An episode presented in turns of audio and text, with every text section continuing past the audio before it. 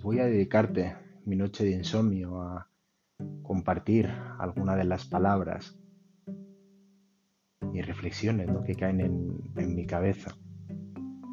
Hace ya unos 10 días que me diagnosticaron COVID.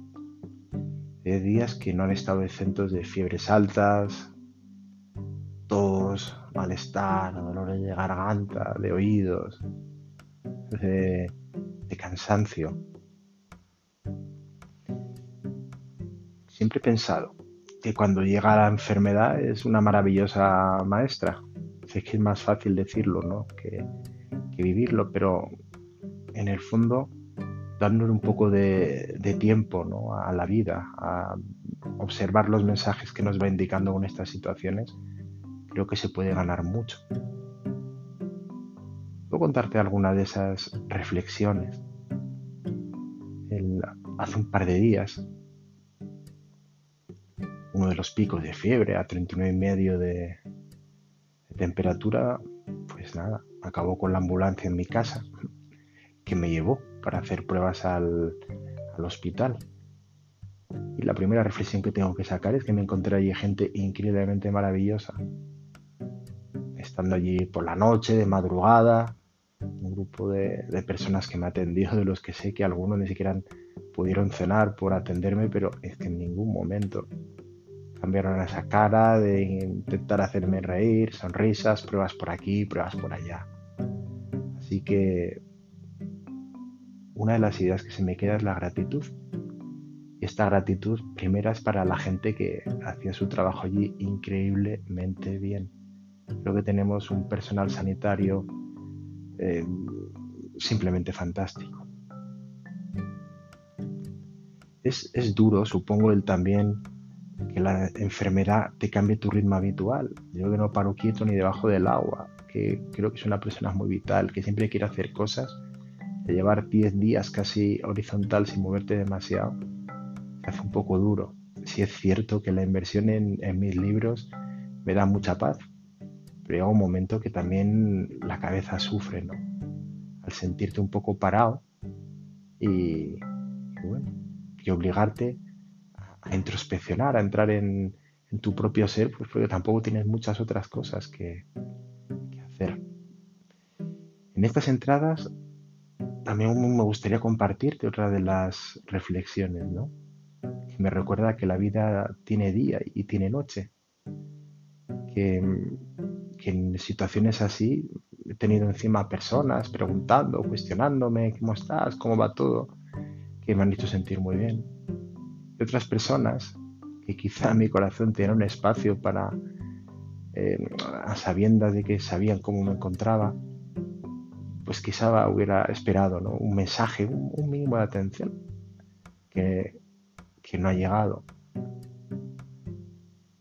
Siempre defiendo y pienso que cada persona es como es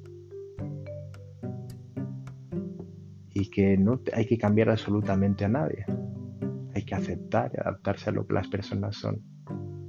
Lo cual no quita que muchas veces esos comportamientos nos dejan una pequeña herida en nuestra alma, porque nos gustaría que quizás las cosas fueran de otra manera, ¿no?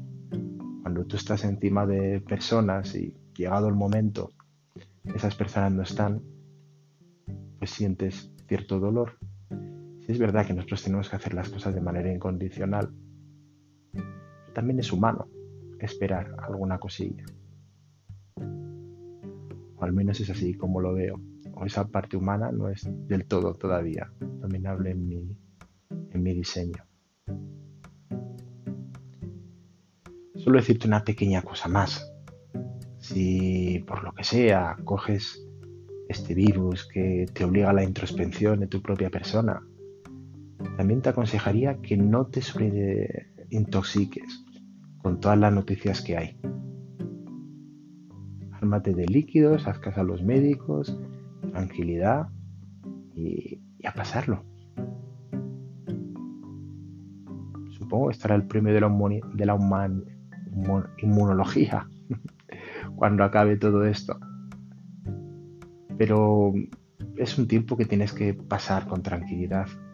Y por eso el cortisol, el estrés estar viendo continuamente noticias de que hablen sobre todo esto, que son bastante catastróficas en, general, ¿no? Por el tratamiento que los medios hacen de, todo ello, pues no te lo recomiendo absolutamente nada. Busca esos espacios de tranquilidad, de introspección, de dejarte mimar y cuidar por los seres queridos, eh, siempre que te puedan ver. Y si no, pues todo este tiempo que la vida nos regala de soledad tiene un sentido. Te puedo dar un consejo, es que si acabas en un sitio como este, que lo aproveches, que hay muchas cosas que aprender. Muchísimas gracias por tu tiempo y por tu atención.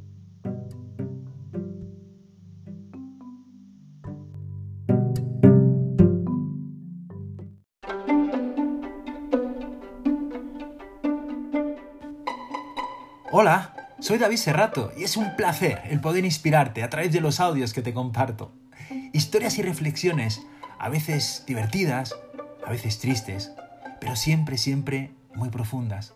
El objetivo es darte motivos para sentir, pensar, introspeccionar, deseando que así puedas mejorar tu vida todo lo posible, dándole la misma sentido. Mi foco es tu realización personal, llevarte a tu esencia, para que seas coherente entre tu naturaleza tu enfoque de vida y lo que haces en tu día a día.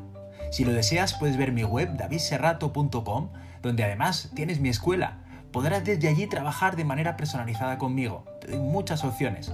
¿A qué esperas para vivir una vida con sentido? ¡Vamos a por ello!